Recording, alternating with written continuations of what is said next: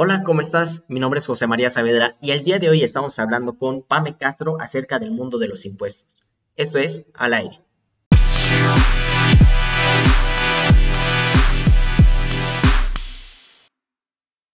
¿Cómo pagar impuestos?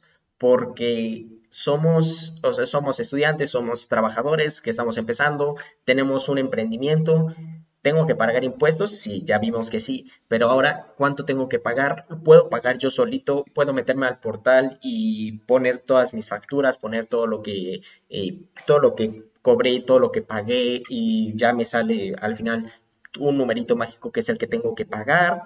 ¿O puedo, o tengo que ir necesariamente con un contador? ¿Qué, qué, qué es lo que puedo hacer? Pues el, mira, el pago de impuestos, eh, pues es muy amplio, ¿no? Como ya hemos estado platicando, eh, pues va a depender mucho de qué actividad realices y desde un principio si eres persona física o persona moral, ¿no? Eh, aquí también hay que llegarse de, de, personas especializadas en finanzas, en aspectos legales y todo eso. Si alguien quiere emprender, pues qué te conviene más, este, empezar como una persona física o una persona moral. Pero bueno, esos ya son como otro, otro tema, ¿no? Eh, ya de manera un poquito más particular de cómo pagar impuestos, la ley del ISR establece que existen 11 eh, regímenes fiscales en los que las personas se pueden encasillar y dependiendo de la actividad que hagan, es el régimen que les va, les va a corresponder. Un régimen fiscal no es más que eh, las normas y reglas que rigen la manera en la que una persona va a pagar impuestos. Entonces, como bien decías, si, si tú eh, recién egresado de la carrera o pasante, eh, estás trabajando en una empresa y te pagan por nómina, eh, por sueldos y salarios, la verdad es que las personas que están en sueldos y salarios son de las que menos preocupaciones en cuanto a cálculo de impuestos tienen. ¿Por qué? Porque la misma ley dice que quien tiene la obligación de calcular y retener el impuesto es el patrón. Entonces, por eso que cada vez eh, las personas que están en nómina, que llega su recibo de nómina cada 15 días, ven retención de ISR y ahí viene ya el número mágico, como tú dices, pero ese número ya se lo retuvo el patrón, entonces ahí ya no tiene que meterse al SAT a, este, a calcular el, su impuesto mes con mes ni nada. Eh, otro, actividades empresariales y servicios profesionales. Este es este, para las personas, como les, les decía, que comúnmente conocemos como freelance, que se quieren desempeñar de manera independiente y pues ahí el cálculo es diferente. Eh, el otro eh, régimen fiscal que existe es el de arrendamiento, que aquí entran las personas que tienen, por ejemplo, un bien inmueble y que lo rentan, ¿no? Eh, si tienes un departamento, una casita y eres el que de los que vive de sus rentas, pues también tienes que pagar impuestos y tienes tus propias reglas de arrendamiento. Otro que es igual, eh, que se ha vuelto muy popular, sobre todo con los pequeños emprendedores, es el régimen de incorporación fiscal, el famoso RIF. Y este es un régimen que nace en 2014 eh, antes, antes había otro que se llamaban los, los, repecos, el régimen de pequeños contribuyentes, pero en 2014 nace el RIF con la finalidad de incorporar a la formalidad a todos los negocios formales. Entonces, aquí puede estar el señor que tiene su tiendita de la esquina, la señora que tiene su salón de belleza en la colonia, este, tu amiga que está vendiendo postres eh, por Instagram, eh, ahora con todo esto de la pandemia, como que hubo un mucho, un auge también como de todos estos pequeños negocios por Internet. Entonces, es una buena opción, ¿no? Tiene muchas ventajas fiscales eh, y se recomienda pues como para los pequeños emprendedores. y otro también que es muy nuevo, este sí es súper, súper nuevo, este entró en junio de 2020, seguramente también tú y tu audiencia eh, vieron que el año pasado de algunas plataformas digitales como Netflix, como Amazon, Pame, te dejamos escuchar. Ya, ya regresaste. Ya. Este, empezaron a mandar correos eh, diciendo que iba a haber este cobro, que iban a cobrar algún impuesto y todo eso, ¿no? Entonces, eh, este es un régimen muy nuevo de, son, eh, de personas que reciben ingresos a través de tipo de plataformas digitales que eh, venían escapándose al SAT del pago de impuestos, la verdad. Estaban, no había como una regulación así muy en específico de, de cómo tenían que pagar sus impuestos estas personas, pero pues ya, también ya las metieron, ya también tienen que pagar impuestos. Y hay otros más que son un poco menos populares, pero no por ello menos importantes, eh, que dependiendo igualmente de la actividad que realices, va a ser el impuesto que vas a tener que pagar. Entonces, eh, de cómo pagar impuestos, pues otra vez va a depender de la actividad que realices. Eh, mm, les digo, muchas veces me llegan personas como, oye, es que yo gano 20 mil pesos, ¿cuánto tengo que pagar de impuestos? Oye, pero es que no sé, o sea, a ver, tienes un patrón, tienes un negocio, te paga alguien del extranjero, te paga alguien de México, o sea, entran muchas suposiciones, ¿no?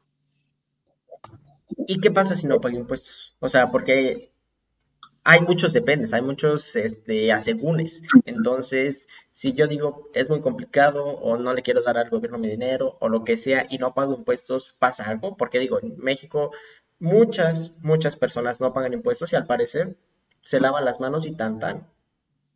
Sí, claro, y es eh, otra vez como lo que estábamos diciendo desde el, desde el inicio, ¿no? O sea, de que aquí viene este dilema de, oye, ¿por qué tengo que pagar impuestos si no los estoy viendo reflejados en mi, en mi día a día, ¿no? En mi, en mis, en mis servicios públicos y todo eso.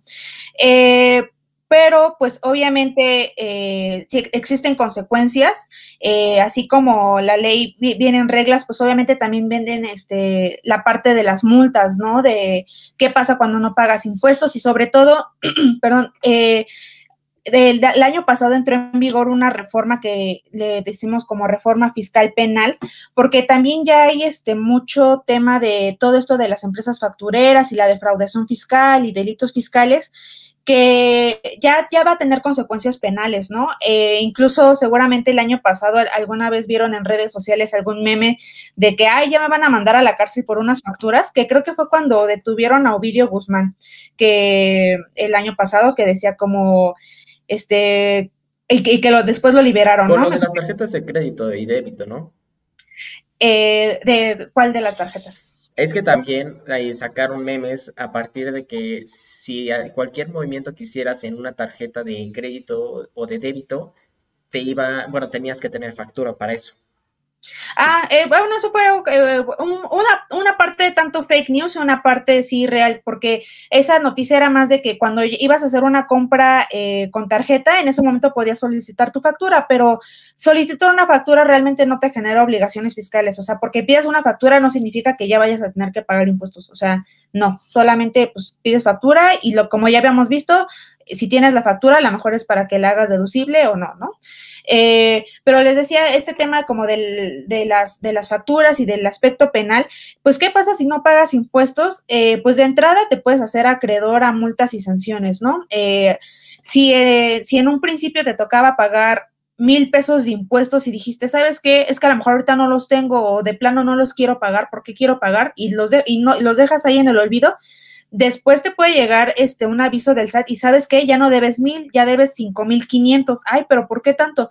Porque te multé por no pagarme en tiempo y aparte se actualiza y te cobré recargos. Entonces tus mil ya se hicieron cinco veces más caros, ¿no? Entonces, eh, obviamente hay también la importancia de hacer las cosas bien desde el inicio, ¿no?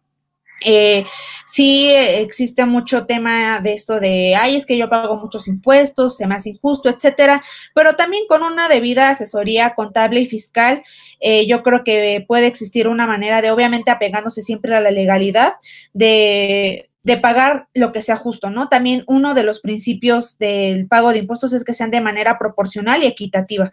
Obviamente, ni tú ni yo pagamos los mismos impuestos que paga Carlos Slim o que paga este, una empresa transnacional, ¿no? Entonces, eh, uno de los principios, pues, es justamente eso, pagar lo que nos corresponde de acuerdo a lo que hagamos. Entonces, eh, no, no, tener miedo, no tener miedo así eh, de entrada, sino más bien informarse y asesorarse, ¿no? Sobre todo asesorarse para que el día de mañana que tengan que pagar sus impuestos o que quieran emprender y que no sepan cómo, pues obviamente con una debida asesoría contable y fiscal, eh, la carga sea un poco menor y no, no tiene por qué ser así un martirio, la verdad.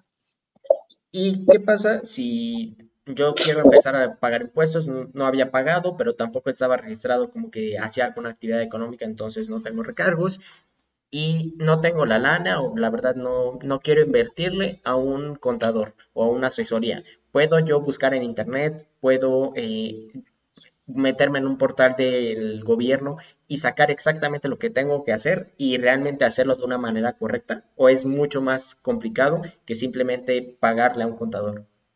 Pues mira, yo he visto en internet que ya hay muchos tutoriales, hay muchos canales de YouTube, hay muchos, muchas páginas que ya vienen, eh, descarga plantilla gratuita Excel, calcula tus impuestos. Y, y, realmente, o sea, nada más pones así este el monto de tus ingresos y te lo calculan automático porque realmente el cálculo de los impuestos no es tan difícil, o sea, no necesitas tener mayores conocimientos algebraicos, matemáticos avanzados para calcular impuestos.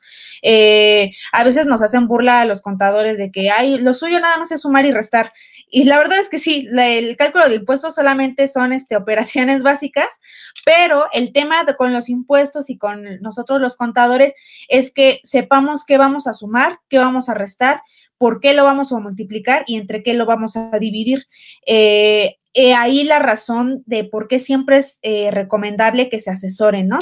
Eh, puedo presentar mis impuestos por mi cuenta, híjole, a lo mejor sí, pero yo no te aseguro que estén este, 100% correctos. Igual, muchas de estas plantillas o de estos tutoriales de YouTube que puedes encontrar no, no están actualizados. O como les digo, la ley del impuesto sobre la renta es gigante. Si un día tienen un poco de insomnio, métanse así, ley del impuesto sobre la renta, échenle un ojo y se van a quedar dormidos luego, luego para cuando vean cuántos artículos y cuántas especificaciones son. Pero el tema es que esta ley, les digo, tiene muchas, muchas letras chiquitas, muchos dependes, muchos supuestos y no solo eso, o sea, la ley también tiene sus reglamentos, se relaciona con otras leyes. Entonces, eh, pues es todo un estudio, ¿no? O sea, hay que analizar la situación por completo.